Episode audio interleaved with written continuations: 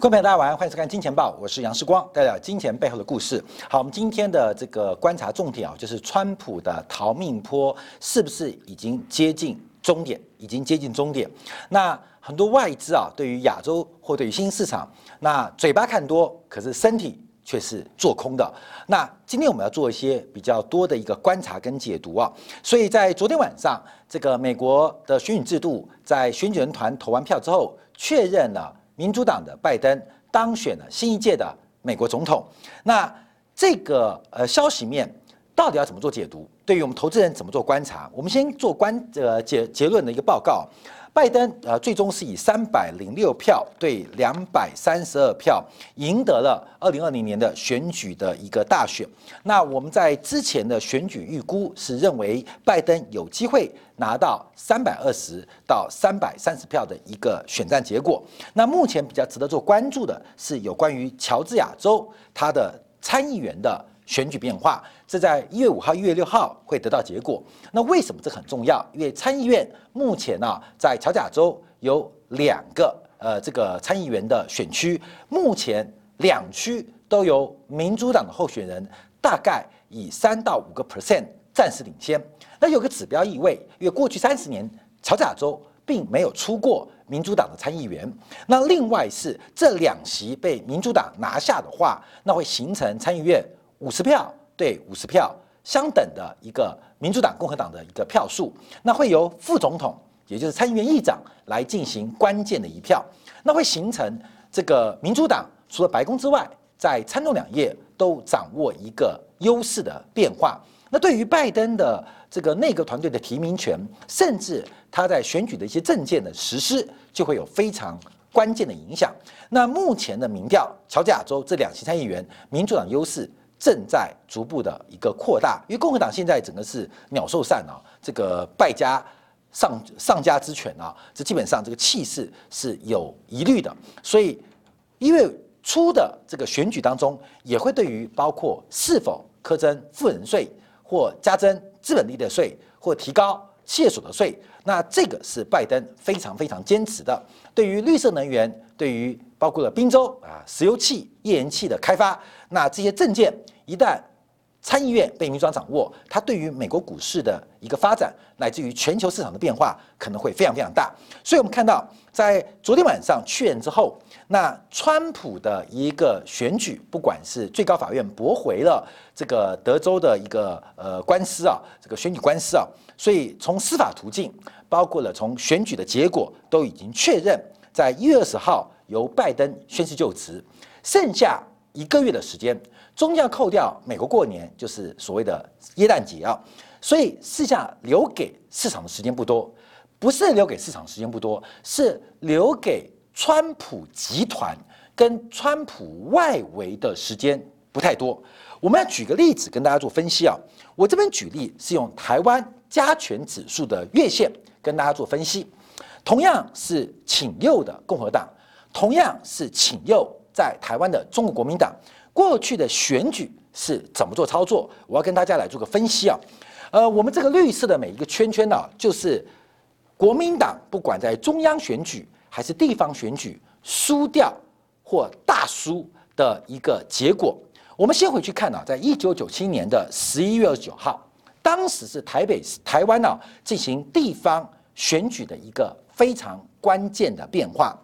在一九九七年十一月底投票之前。台北股市在一七月份，在选举前七月份四个月前，出现了突破万点，这是呃一九八九年一二六八二以来，台北股市魁违将近十年重返万点。当时国民党主要控制财团，包括谈党产会的主委就是刘太英啊，国民党的大掌柜，就是李登辉的大掌柜。当时对于台湾的股民说出了五个字。利多与长虹，就台北股市在七月份突破万点，那还会不会涨？这万点是不是高点？刘太英对广大股民说，十一月就是四个月之后的选举，一定是利多与长虹。其实当时整个地方选举，国民党的选情是全面的溃败啊，全面的溃败。可是刘太英。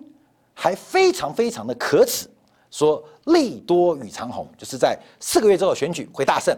好，各位那个选举结果，跟大家报告。第一个，台湾最大的地方县市台北县长谁当选？苏贞昌。台湾后来这个很重要的，也就是阿扁的副手吕秀莲当选了桃园县县长。从台北到桃园，到了新竹县，到了新竹市，到了台中县，到了高雄，到了屏东啊，高雄的什么？到了屏东，到了台南，国民党全面溃败，全面溃败，用一个非常大的差距，在台湾一线大城、二线大城到三线城市全面溃败。那刘太英讲的利多与长虹是干什么？后面有？在一九九七年那一年，让台湾的散户套牢的非常非常严重。什么原因？这个政治跟金主圈的密切关系，让台湾的散户最终来买单。到了两千年，再来一次。两千年的选举在三月份啊，这当时啊，三足鼎立，宋楚瑜连战跟陈水扁。其实啊，不管谁选上，绝对不会是连战，这是大家都心知肚明的。所以当时啊，台北股市配合国际环境，也出现了一波非常强的拉高。而这个选举结果之后，配合国际的环境，出现了崩盘。再一次，国民党执政党跟他的外围，呃，不管是企业家或是股票的主力或金主，全身而退。两千零四年更为经典。两千零四年在台湾爆发了阿扁的两颗子弹。当时台北股市在隔日交盘开一开盘交易的时候，连吃两根跌停板，指数吃跌停板哦，看到没有？奇迹发生了，在那个礼拜隔一周，台北股市暴拉了一千多点，急拉了一千多点。为什么？因为本来以为会变天，两颗子弹没有变天，才刚刚上车的新执政团队的外围企业家主力。要赶快下车，那个过程也非常经典。我们在讲到了两千零八年，两千零八年在经过八年民进党的执政之后，在两千零八年的二三四五月份，也出现很奇葩的气氛，因为当时次大海啸已经爆发了，已经爆发了。但因为马英九的当选，同样的民进党的因为执政八年哦，他的金主、他的企业街、他的外围的主力。也出了一些非常大的逃命坡。到了二零一四年啊，这个呃离选举还久啊，基本上二零一四年的地方选举，基本上呃也确定了二零一六年要变天了，因为太阳花运动啊，哎一样出现一个拉高动作。好，各位我们讲这个例子是为什么？因为世光非常荣幸。啊，这个是呃变色龙啊，什么变色龙？就是一下是财经啊，这个呃新闻工作人，一下参与了一些政治的工作。那对于选举有一点点粗浅的了解，我的粗浅应该比一般人深很多啊，深很多。所以基本上这个呃了解比较多啊，所以太了解这种呃选举啊、政治啊，跟这种资本的一个游戏跟过程，所以我们才提到这一次的行情。非常有可能是川普的逃命坡，逃命坡，在选前大家对于民调的质疑，那会产生一个结果，会产生一个什么结果？就是川普的外围没跑掉啊！公民去想象哦，假如大家不相信民调结果，就诚如二零一六年那一次川普打败希拉里一样，会导致一个结果，就是支持川普的金主，支持共和党的企业家。包括了支持共和党跟川普的主力，他会跑不掉或没跑掉啊？关键没跑掉，因为布局是要很长的时间，出位很长的时间，所以现在做观察，这个川普所有的法律诉讼官司，明知不可为而为之，那更重要的原因是掩护背后的大兵团撤退。二零二四年川普要不要选举？过没有？不在于川普的人气。在于有没有钱。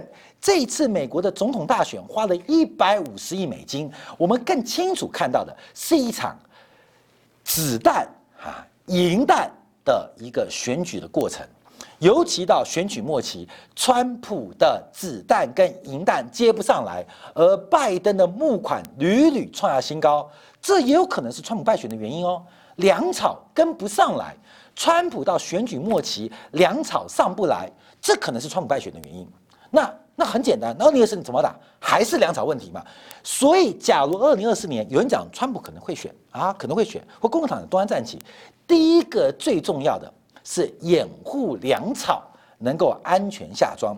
所以我们做了一个非常主观的假设，从过去不管是台湾经验，还是日本经验，甚至美国经验，因为实际关系，我们并没有多多举例。在西方世界，政治就是一个资源的总和，那资源最重要的就是钞票，透过选举方式换成选票。所以最重要的不是选票，最重要是钞票。所以资本家、企业家跟外围的资产，这个资本市场的主力，他们的财富。的保存或攫取是最重要的事情，所以川普搞那么多关系是干什么？明眼人都知道，明知不可为而为之。为什么？掩护撤退。好，各位朋友，所以我们从这个很多方向要做个观察。很巧，很巧，很巧，很巧的同时啊，另外事情爆发了，就是我们前期提到的美国 IPO 泡沫。这几天啊，这些新挂牌 IPO 个股，包括 l b n b 啊，挂牌价最高到一六五，呃，第三天啊，才第三天已经跌到一百二十五块了。这个都大许啊，挂牌价最高到一九五，昨天最低价来到一百五十一。另外吧，泡泡玛特这个泡泡玛特啊，这个十二月十一号开盘最高八十一块七毛五，最低的时候隔天跌到六十一块。整个 IPO 的泡沫破灭，更在这个时候同步做发生跟变化。那我们就要看到几个现象，包括这几天有个消息啊，就是纽约可能。再度进行全面封锁，虽然疫苗在下周一要开始分发，跟对于呃很多的这个特定的这个呃呃群众要进行施打，可是没有办法，这个纽约州州长库莫还是提到，按照目前的速度，等不到疫苗，必须采取社区隔离动作。在这个时候，疫苗最近出来的辉瑞股价闪崩了啊！辉瑞股价在过去几天。也大幅下跌了，这三天啊，这三个交易日啊，跌掉了十个 percent，利多也在做出境的发展。好，全世界最支持川普的啊，川普这次落选，主要原因就是第五十一州没开票啊，就台湾州没开票，台湾州开票的话，川普渴望大获全胜，全世界。最支持川普的，那就是台湾人嘛。你看，台湾人到现在还觉得川普有翻盘机会啊，还很多这个媒体啊说川普有机会啊，川普有机会啊。呃，这个很妙嘛，因为台湾是这个呃什么台独、港独、藏独、疆独、法轮功啊五毒汇集的聚集地啊，基本上这是川普的大本营，外围大本营啊，基本上这个很大啊。看没有？哎，也出现很特别变化，就在选举人票最后确定之前，呃，看没有？外国人。啊，多啊，基本上出现非常诡异的变化，特别从台湾的指数期货是近三年来非常意外的由多翻空。哥们，你看一下外资的部位啊，从一万多口，甚至过去更多的这个台子期 OI 的部位啊，急速的翻空，也就是从十一月川普选举之后，他台北股市创高。可是外资要出货跟离开市场的态度超乎正常的发展，这是个非常诡异的现象。这是非常诡异现象，不仅现货迅速的出现一个大幅反转啊，疯狂的抛售，连期货部分，哎，一般来讲外资现货卖掉，它期货会做多单，为什么？做现货大部位的反向避险，避免卖错啊，避免卖错。很少见到外资期现货在非常急迫的时刻，把股票也卖掉，把期货的避险部位同时出掉翻空，而且我们从选择权部位，外资也做相对空方的操作。什么事情？我们怎么解释啊？外资这二十天怎么回事？怎么忽然由一个强烈翻多，变成了在期货在现货同步翻空？我们从台湾市场。台湾是亚洲、中国、日本、大陆、日本之外第三大的市场啊，有时候跟香港差不多，香港比台湾大一点。但以交易量来讲，台北股市交易量其实是亚洲市场算是非常非常惊人的。所以从台北股市一个极端例子，我们会看到全球市场的变化，从美国市场的利多出境到选举拍板，再到要看台湾这个五毒乱华，现在啊，都讲好了，这个外资说快跑快跑快跑，因为呃台独、港独、疆独、藏独，法轮功搞不下去了，那他们都要金主啊。关键你看台湾那些法轮功，哇，那个印钞票啊，印这个报纸、印媒体，好像没有预算限制啊，那背后都有金主支持嘛。那金主在哪边？在这边啊，在这边。那现在发现不对，快走啊，关没有？快跑。所以我们看到这几天啊，从台北股市不断创新高、爆天量的过程当中，我们看到了。在台北股市最重要的一个筹码的支持者跟稳定的角色外资，在现货跟期货出现了一个急速翻空动作，能跑多快跑多快，这个感觉啊，就像我爷爷奶奶、外公外婆在一九四八、一九四九年要逃到台湾一样，要变了啦，要快跑啦，比谁跑得快啊？那为什么跑？不知道，他们知道，你知不知道？我也不知道，我只是假设，只是大胆的主观预期。外在想什么？在想什么？在想什么？哎，市场不是在创高吗？啊，这个台湾不是热钱非常积极吗？二零二一年最低估的就是新兴市场，尤其是台湾股市、大陆股市吗？不是吗？嗯，为什么卖掉？会卖掉？不是美联储明天要降息吗？那不是开放疫情了吗？开放隔离了吗？不是呃财政宽松、财政刺激、货币宽松吗？急呀，好急呀！台湾的外资急翻，你知道吗？只有两种可能，有没有？第一种可能几率比较小，就是外资它不仅在台湾有限，它在北京有限，两岸要出大事啊！各位，这是第一种可能，那种可能性相对小一点点。那第二种可能就是时光假设，就是老板垮了，赶快跑。我认识啊，这个在新党啊有一个阿姨啊，这个叫朱阿姨啊，朱阿姨大家很敬重她，为什么？因为她。先生就是呃，这个应该是十八大队还是二十大队的，就是飞行员。这个飞行员什么飞行员？二战的飞行员。当时啊，呃，朱阿姨不要生气哦，爆料。当时啊，他负责撤退，然后负责谁？看没有？我跟你讲故事啊，胡宗南就是所谓的西北王胡宗南啊。当时陕西哎，整个国共内在垮掉嘛，从陕西跑到了这个四川，朱阿姨的先生就飞了一趟飞机，总共两架飞机。去载胡宗南，载谁？哦，载胡宗南，在 在胡宗南的呃亲戚家属。另外一架飞机，不知道是不是胡宗南的，上面全部是烟跟酒，看到没有？你懂吗？全部是烟酒，可能是胡的，可能不是的。但谁的烟酒可以上第二台飞机？海南岛撤退同样又出任务，又出任务要去帮国民党的高官撤退。又是两架飞机，一架飞机载满的是这个呃国民党将领的眷属跟亲人，而另外一架飞机又在烟又在酒，看到没有？哦，这烟酒是不是他的？不确定，是不是？你自己想，什么意思？看到没有？他们很敏锐，你知道吗？能带走多少就带走多少。外资在台北股市，外资或美国股市的一些机构法人在干什么？看没有？你去猜。我只知道这一段的现货卖超跟期货瞬间急着翻空，看没有？非常非常的急呀，看没有？好急呀，好像什么事情要发生一样哦。不知道他干嘛这样做呢？现货、期货都在做好，看没有？是两岸有问题，还是这个川普的逃命坡到终点？我们不知道。好，另外我们看到特定人啊，看没有？这个包括外资哦，十大特定法人也出现了非常诡异的变化。这个是明天要结算的合约啊，翻多喽，看没有？翻多喽，就是空单结算完之后翻多喽。可是扣包含哦，包含明天之后的远月份，所有月份的台子期空单正在暴增，关没这个加法嘛？你懂吗？这个加其他月份会等于那个，好，关没懂吗？近月份加所有的远月会等于全月份啊，就那个。那这个数字从空翻多，因为明天要结算了，大概就要转仓了。好，这个这个加一个数字。会变成负值更大，你去想哦，明天要结算的十二月合约在这边啊，这空单补掉了，现在繁多繁多，这今天的数字哦，加了一个所有月份的数字，这数字我不知道，等于一个很大的负数，看到没有？国小一年级读过吧？你懂吗？什么数字？一个正的数字加了一个什么数字，会让它的和变负很多，那就是一个极大的负数。所以我们看到，不仅外资。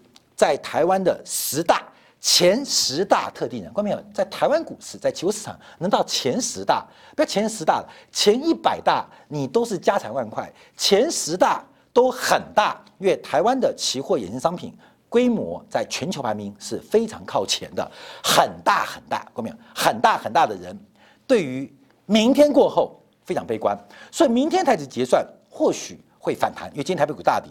那明天过后呢？我是觉得外资很紧张。那台北股市在盐商品的大户，他们非常紧张。那紧张什么呢？啊，希望他们瞎紧张。可是有钱人会变有钱人，赢家物质永远是赢家？那它有它的原因跟道理啊。那这个原因道理其实就是个资讯不对称。我们都是资讯不对称的受害者，只是我们可以从这个市场的变化来进行观察。所以我们看到一个新闻啊，这个新闻特别啊，就十月八号，在知名的高级功能材料的论文当中。推出了一个很重要的材料报告，就是韩国的厂商啊正在测试一种可穿戴的隐形皮肤。哎，隐形的来喽！这个隐形皮肤什么意思啊？它是个超材料组成，就是像这个镜面贴在身上，贴在身上之后啊会看不到。关键并不是你看不到，而是现在啊因为科技在进步嘛，所以我们看到亚美尼亚跟这个阿塞拜疆的战争，不是无人机吗？空拍啊，这个无人机轰炸啊，都高科技战争。所以现在啊。这个印度人要买，为什么？因为中印之间边境的问题冲突很大。可中印边境啊，这样子呃，这个呃呃乌龟不上岸呐，鸡不下蛋呐，鸟也不来啊，好无聊的地方啊，那很大。基本上怎么找？就通过红外线的体温仪来判断生物的存在，再从生物存在来判断是否是敌方的军事人员啊。所以基本上是判断。那印度人就需要这个武器哦，哎，我贴了隐形皮肤。中国的无人机啊，红外线啊，这个测温仪就看不到我了，我就隐形了。好，各位，隐形皮肤。后面我们现在科技啊就蠢了，你知道吗？隐形战斗机为什么叫隐形？并不是真隐形，而是雷达的波长，呃的一个现有的波长，雷达现有的雷达无法侦测。但你只要改变雷达的波长，其实是可以很轻易的抓到无人机的。也就是你用这个红外线呐，这种测温的判断生物，你只要把红外线拔掉，因为现在部队很厉害哦，一下带这个东西，一下带那个东西，带一大堆东西，你把全身装备脱掉，那不就是个人吗？所以我们为什么讲隐形皮肤啊？隐形皮肤不是让人真的隐形，而是用科技、用科技产品的视角，会让一个人变成隐形。那事实上，真实的人其实肉眼可见。各位，为什么我们讲这个新闻啊？上礼拜出了一个新的材料。原因是这个市场太热了，大家用很多的工具，用很多的技术指标来进行分析跟判断。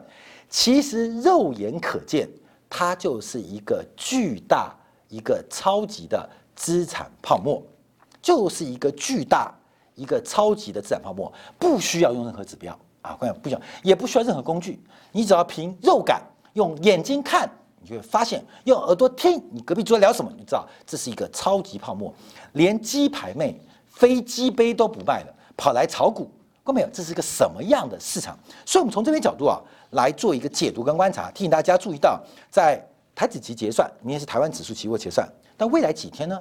川普离现任剩下倒数一个月，加上有耶诞的西方新年，其实剩下。给川普的外围时间已经不太多了，那那怎么办？说刚举了台湾为例啊，这个包括国民党是怎么做股票的，怎么跑掉的？当政权丢掉之后，要放出什么样的行情？每一次国民党丢掉政权，或者民党丢掉政权，都会出现一个很奇怪的拉升。这个拉升当然要故事，当然要资金环境，要有很多理由，不然怎么做逃命？所有的逃命都在这边做观察。所以今天晚上跟明天晚上，美联储要召开今年年末最后一次的利率决策会议。好，各位，大家现现在在下注啊，就是到底会不会？改变购债规模，或做出更强烈的明示或暗示，不管是长期利率的，包括值域曲线的压平，会不会？各位，我们来猜，我猜不会。各位，不会。为什么？因为我们大胆、视光非常主观的假设，川普的金主，请川普的企业家，甚至帮川普操盘的操盘手，应该已经把筹码。跟货出完了，那鲍威尔啊，基本大家知道他是史上最讲政治的 FED 主席，那关没有？哦，你懂吗？那既然他背后老板已经跑了，鲍威尔也不用再演戏了，什么意思？所以我们来赌啊，我们我觉得啦，呃，这时光觉得明天不会有戏，为什么？除非没跑完嘛，那就算没跑完也来不及了啦。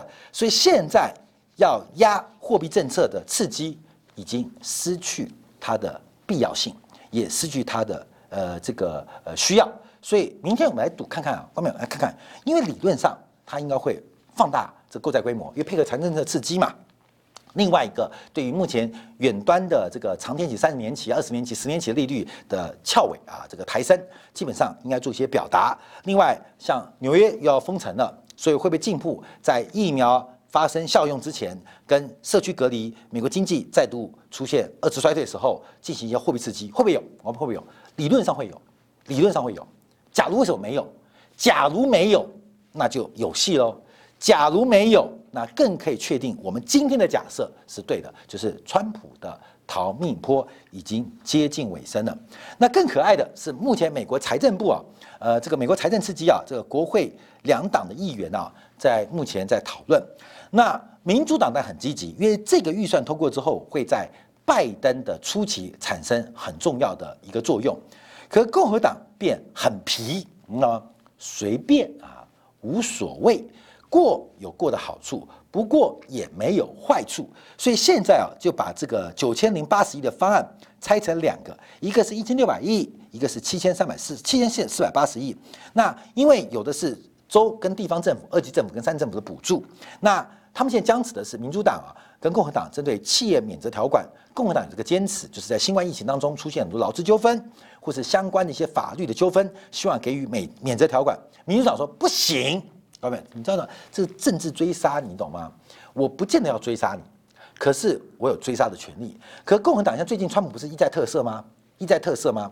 那共和党他特色干，共和党为了参议院在吵架，他也要保护他自己的亲金主啊，保护自己的主力啊，所以在跟民主党交换，就说可以通过，通过之后，拜登一上任就有钱。交换的条件就是你不能追杀所谓共和党长期的支持者，这些中小企业主或企业家。所以现在交换嘛，关键是在交换嘛，在交换什么？交换不要追杀，就正常轮替了，你不能追杀哦。你不能追杀，甚至要给一些豁免条款。所以，川普站在白宫给了很多个别人做特色，可拜川普的特色不能给全部的人特色嘛？所以不是说什么给查洛斯也要特色吗？那个维基解密人要特色，现在传出来嘛？那参议院要给另外一群特色，每个人负责不同的哦。所以。共和党参议员特色啊，特色基本上，因为这些中小企业主基本上是共和党，不管是金主也是重要支持者，所以要交换这个过程。好，后面我们讲到这边，我们就要观察到，因为全球市场的泡沫，我们从这几天持续观察，或许它有高点，或许它没有。可是身在泡沫当中，我们要清楚跟理性。泡沫阶段是涨最多的，更多的人是害怕没有参与。看到没有？我们何必去参与这场泡沫的游戏？它不会有一个。很完美的一个下场，就跟有个吸毒怕一样，哎，吸一点会嗨哦，看到没有？吸一点跟吸很多有差吗？一旦碰上之后，都是万劫不复。很多人害怕参与，害怕参与这个欢乐的盛宴，可是这个盛宴有值得必要做参与吗？每一次的泡沫初期、泡沫中期跟泡沫尾声，不管你是哪个阶段参与，看到没有？泡沫破灭的时候。没有人可以闪得掉，分享给大家。好，感谢大家收看，明天同一时间晚上八点，杨思光的《见报》，我们盯着美联储的结果来进行特别的观察。好，稍后我们针对 OPEC 月会啊，针对这个明年度从 OPEC 的逻辑跟视角来看待原油的需求。大幅的调降二零二零年度的原油需求，对于原油价格，昨天晚上创下九个月新高，这时候放出利空，应该怎么做解读？我们见广告，马上再回来。